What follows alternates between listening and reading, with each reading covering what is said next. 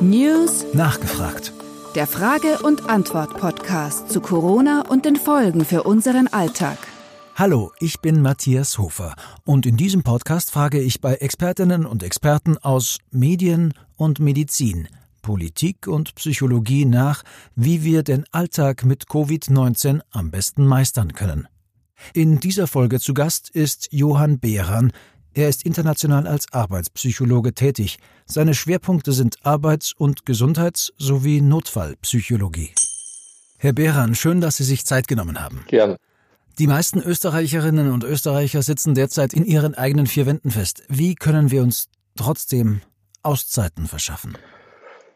Ja, Auszeiten kann ich mir im Kopf verschaffen, beziehungsweise kann ich durch Tun meine Auszeiten verschaffen. Also das ist was anderes, als ich es gewohnt bin, weil sonst heißen Auszeiten, ich gehe ins Theater, ich gehe ins Kino, ich gehe essen, ich treffe Freunde.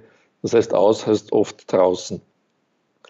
Aber wir sind ja nicht nur darauf angewiesen, was draußen passiert, weil ich ja, nehmen wir an, das Wetter ist ganz schlecht und ganz grauslich, dann bleiben die meisten ja auch ganz gern zu Hause.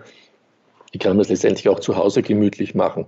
Und ich kann mich auch einmal hinsetzen und daran erinnern, was haben wir denn prinzipiell alle schon getan, wenn es draußen zu schier war, um rauszugehen? Und wie haben wir uns dann vergnügt? Und vielleicht kann man mal überlegen, und was haben wir getan, wo jetzt gerade nicht das Internet äh, der Hauptpunkt äh, des Familienlebens war, und dazu ist es vielleicht mal ganz gut, Eltern und Großeltern zu befragen, was die denn so gemacht haben. Ich, ich bin in einer Zeit aufgewachsen, da hat das Telefon an der Wand gewohnt und ich glaube, ich war neun Jahre oder so, hat es den ersten Fernseher gegeben. Und es hat viele, viele Möglichkeiten gegeben, äh, sozusagen im Kopf zu sein. Da kann man herumfantasieren, da kann man zeichnen, da kann man lesen, da kann man miteinander reden, da kann man spielen. Es gibt unendlich viele Möglichkeiten. Wenn Sie Eltern sind und Kinder haben, dann kann man aus ganz einfachen Möglichkeiten ein Kasperltheater bauen. Ich kann eine Höhle bauen. Ich kann mich dort zurückziehen. Ich kann äh, Versteckerl spielen. Fangen spielen ist vielleicht ein bisschen komplizierter. Ich kann mich auf verschiedenste Arten bewegen. Man kann Musik machen, man kann äh, mit, also man muss nicht nur das Fenster aufmachen und raustraumeln, man kann auch in der Wohnung traumeln. Also es gibt viele, viele, viele Möglichkeiten. Das, was man machen muss, ist seine eigene Fantasie ein bisschen strapazieren und das heißt nach innen zu gehen.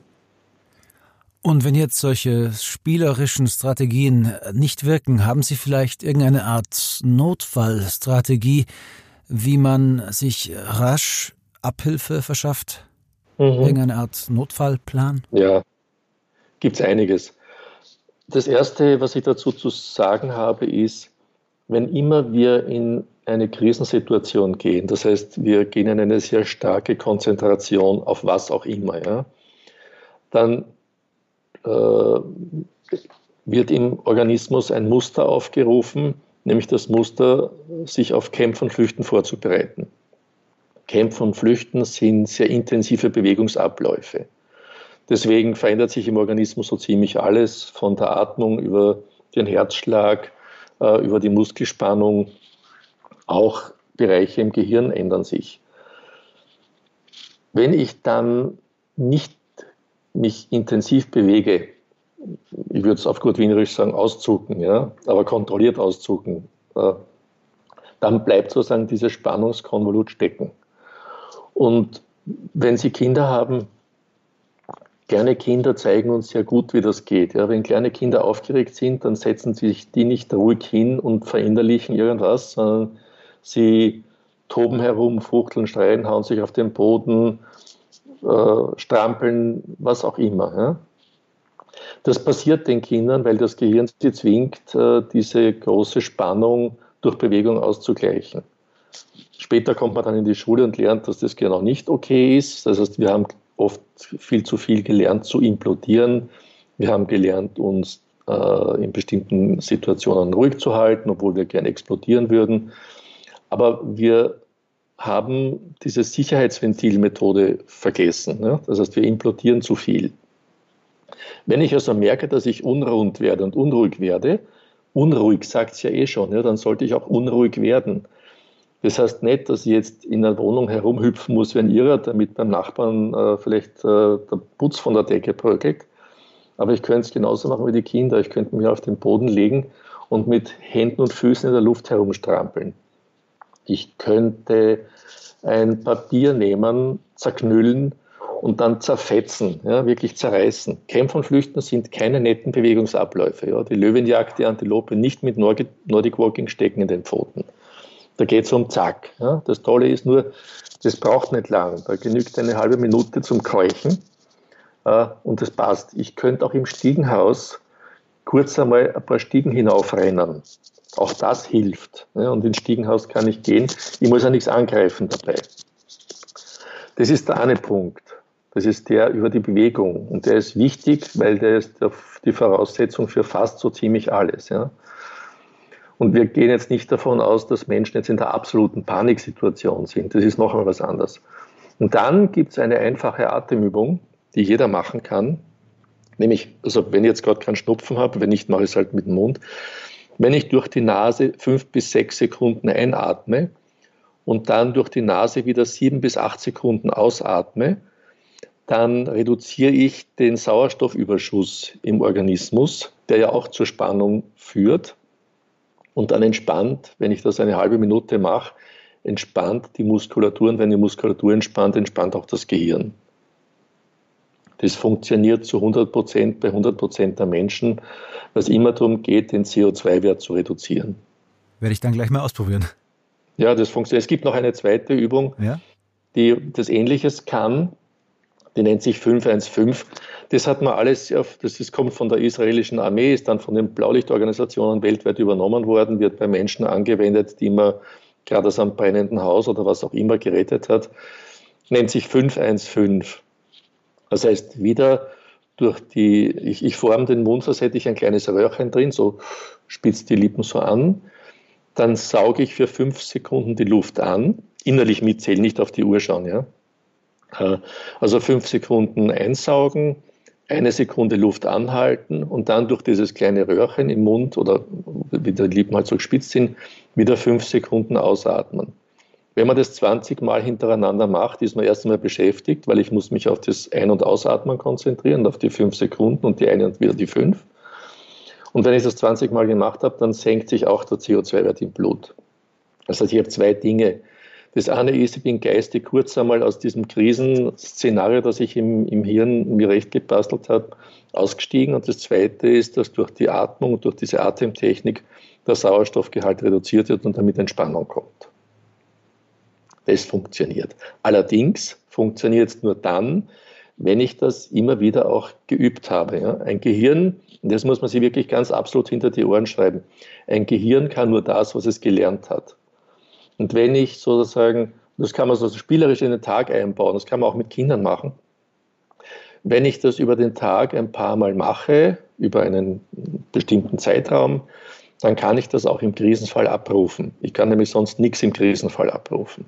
Jetzt ist es ja so, dass äh, für die meisten momentan diese Ungewissheit, die die aktuelle Situation mit sich bringt, das größte Problem darstellt. Kann man lernen, das auszublenden? Ja, also was wir uns sozusagen klar machen müssen, ist, auch hier geht es wieder darum, jedes Gehirn kann das besonders gut, was es gelernt hat. Und ich darf sozusagen ein bisschen mitentscheiden, was mein Gehirn jetzt in der Situation gerade lernt. Lernt es nur äh, Corona-Schlagzeilen, dann kann es Corona-Schlagzeilen wunderbar. Das heißt, dann kriege ich ein Ungleichgewicht in, meinem, in meiner Aufnahme, meiner Datenaufnahme und dieses Ungleichgewicht führt dazu, dass ich mich mehr und mehr und mehr mit dem Thema Corona auseinandersetze. Ich denke, im Schnitt genügt es vielleicht einmal am Morgen, äh, sich die Informationen anzuschauen und dann vielleicht am späten Nachmittag oder am Abend noch einmal, nicht direkt beim Schlafen gehen, da kann man sowieso nichts Großartiges verändern. Das heißt, dass wir anfangen müssen, uns weniger mit dem Thema zu beschäftigen und wir brauchen einfach Informationen, die über was ganz was anderes laufen. Ja. Wenn ich mir jetzt die Corona-Situation aus allen Ländern permanent reinziehe, wenn ich mir dauernd alle Nachrichtensendungen anschaue, wenn ich sämtliche Medien abklappere, nach was habe ich jetzt noch versäumt und was gibt es denn da noch, dann lernt mein Gehirn Krise. Das bringt uns zu Hause genau gar nichts. Ja. Das, womit ich mich auch beschäftigen muss und soll, sind all die Informationen, die mich immer schon in die Entspannung gebracht haben. Das heißt, Musik hören, ein gutes Buch lesen, miteinander plaudern und nicht nur über Corona reden. Ja. Was wir vielleicht äh, machen könnten, ist, unglaublich viele Menschen nehmen unglaublich viele Fotos auf. Ja. Also wenn ich mir denke, wie viele Tausende von, von Fotos jeder auf seinen Speichern, welche immer das auch sind, hat, mhm. dann wäre es vielleicht auch mal eine Idee, sich diese ganzen Fotos anzuschauen. Wann haben Sie sich die letzten Urlaubsfotos angeschaut? Mhm. Wann haben Sie, also wir ja. sammeln Fotos und schauen sie dann nie an, einfach weil wir ohnehin dann schon die nächste Serie sammeln. Vielleicht wäre es mal gut, sich da gemeinsam hinzusetzen und auch zu überlegen, wie ist es uns denn damals gegangen? Was hat es da noch für tolle Dinge gegeben oder für blöde, je nachdem, was auch immer. Was haben wir gegessen, was haben wir, was haben wir getrunken, äh, welche Musik haben wir gehört. Also was, was alles hat uns denn interessiert an dieser Situation, die wir unbedingt auf Bild bannen mussten. Ja?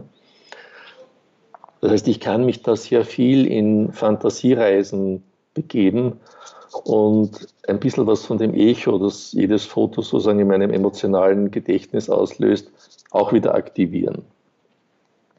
Ich kann, wenn ich die Möglichkeit habe, vielleicht mal schauen, wie schaut denn meine DVD aus? Äh, oder wenn ich irgendwo im Internet hänge, welchen, welchen Film könnte ich mir anschauen? Welche Serie? Was wahrscheinlich kontraproduktiv ist, wenn ich mir genau jetzt die Serien anschaue, Menschen sich mit irgendwelchen Zombie-Viren anstecken, äh, das erinnert mich zu schnell wieder an die, an die äh, Krisensituation. Also vielleicht sollte ich mir mal ein bisschen was Romantisch, Romantischeres anschauen und nicht unbedingt zur Aufregung noch Aufregung dazu basteln. Das klingt logisch. Der Mensch ist ja ein Gewohnheitstier. Was glauben Sie, wie lange wird es dauern, bis wir uns an die neue Situation gewöhnt haben? Jetzt ist die Frage, was ist die neue Situation? Wenn Sie darunter verstehen, dass wir jetzt alle plötzlich zu Hause sind, naja, an Zuhause müssen wir uns nicht gewöhnen, weil wir kennen unser Zuhause schon. Ja, wir haben jetzt seit vielen Jahren, je nachdem, wie lange wir leben, zumindest die Wochenenden und die Abende zu Hause verbracht. Also zu Hause ist nicht was völlig Neues, an das ich mich erst gewöhnen muss. Ich kenne das schon. Das, woran ich mich gewöhnen muss, dass ich jetzt länger zu Hause bin als sonst. Ja, wobei das manche im Urlaub vielleicht auch machen. Urlaub auf Balkonien gibt es auch und nicht alle können sich großartige Reisen leisten. Das heißt, mein Zuhause ist eigentlich ein mir vertrauter Ort. Das, was ich machen kann, ist zu schauen, wie könnte ich denn diesen vertrauten Ort noch ein bisschen umbasteln, damit er vielleicht noch angenehmer wird für mich. Ich könnte mal einen Plan machen, wie könnte ich Möbel verstellen. Das heißt nicht, dass ich es machen muss. Ja? Ich nehme einfach ein Blatt Papier, wo ich den Umriss der Wohnung draufzeichne, ein zweites Blatt Papier, wo ich Möbel ausschneide und dann kann ich mal anfangen, auf diesem Papier Möbel zu verschubsen. Damit bin ich auch schon beschäftigt, aber ich bin mhm. mit meinem Zuhause beschäftigt. Ja. Ich kann, ich habe ich hab, äh, vor einigen Tagen ein, ein, ein WhatsApp gekriegt, wo drauf gestanden ist, man kann wirklich eine Reiseroute durch die Wohnung planen. Ja. Man geht sozusagen in jedes Zimmer auf Entdeckungsurlaub und schaut, mhm. was steht denn da alles herum, was ist denn da alles drin. Äh, und dann könnte man sich auch die Frage stellen, und will ich das überhaupt? Ja? Äh, also ich kann meine Wohnung entdecken. Ich kann wirklich, wie, ich kann mit meiner Wohnung wirklich so umgehen, wie wenn ich in ein Museum gehe. Da gibt es vielleicht zwei oder drei Räume oder je nachdem, wie groß die Wohnung ist, vielleicht mehr. Und die kann ich wirklich beobachten und betrachten damit gewöhne ich mich automatisch auch wieder an das, was rundherum ist, weil ich es auch wieder anders wahrnehme. Ja. Meistens ist es ja so, dass Gewohnheit heißt, ich schaue gar nicht mehr wirklich hin, weil es eh so ist wie immer. Ich kenne das schon. Wenn ich aber jetzt meinen, meine Wohnumgebung neu entdecke, dann bin ich damit beschäftigt. Und dann fange ich an, meine Wohnumgebung, die ja so ausschaut, wie ich sie eingerichtet habe, vielleicht wieder ein bisschen mehr in den Fokus zu rücken. Okay, also dass ich nicht rausgehen kann, ja, stimmt ja so auch nicht ganz, weil man kann ja kurz rausgehen und das ist wahrscheinlich auch ganz gut, wenn ich das mache. Manchmal ist es aber auch schon okay, wenn ich das, ich muss sowieso lüften, ja, wenn ich mich zum offenen Fenster stelle, das geht auch jetzt, dann ziehe ich mir halt was Warmes an und schaue ein bisschen in, den Luft, in die Luft. Ich muss, nicht, ich muss nicht Passanten zählen und mir überlegen, was rennen die da herum, ich kann einfach auch in die Luft schauen. Ich kann schauen, ob es Wolken gibt, äh, wo man vielleicht wieder dieses Figuren äh, sehen in den Wolken äh, wieder reaktivieren kann, das wir als Kinder so gut gekonnt haben. Ich kann einfach, wenn die Sonne ein bisschen scheint, so wie jetzt gerade draußen, kann ich mein Gesicht ein bisschen in die Sonne halten, vielleicht das Vitamin D tanken, auch nicht gerade schlecht. Ich kann durchatmen, ich könnte auch ein, ein, ein, ein, Stück Küchenrolle oder ein Stück Klopapier, haben jetzt wahrscheinlich eh viele zu Hause, ich könnte auch ein Stück Klopapier nehmen äh, und vielleicht das Fenster ein bisschen putzen, also abwischen. Ich muss jetzt nicht großartig den Frühjahrsputz hinbasteln, das ist vielleicht dann auch ein bisschen langweilig. Also ich kann in meiner eigenen Umgebung, in meiner eigenen Wohnung ankommen. Äh, ich kann in Wirklichkeit viel unternehmen, das heißt, es gibt nicht wirklich einen Grund, sich eingesperrt zu fühlen. Das ist vielleicht bei Menschen, die allein in der Wohnung sind, anders, weil wir ja vielleicht gewohnt sind, äh, mit anderen in Kontakt zu sein. Aber Kontakt kann ich auch über Telefon machen.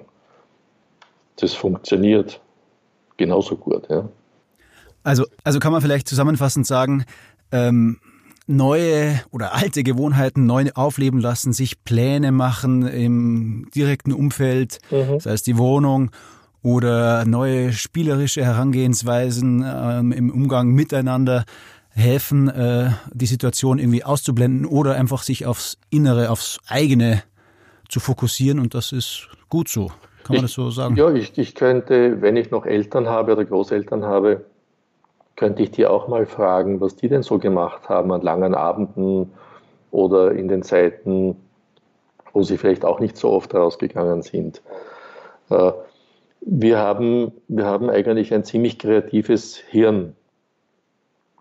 Das Problem ist nur, dass wir die Kreativität ein wenig verschüttet haben, weil wir uns mit der Kreativität der anderen überzogen haben. Ja, das heißt, mhm. ich bin abhängig geworden von dem, was mir andere vor die Nase setzen und habe vielleicht ein bisschen damit verlernt, äh, mich mit meiner eigenen Kreativität auseinanderzusetzen. Aber die ist wieder, die ist ja nur, die ist ja nur verborgen, die ist nicht weg.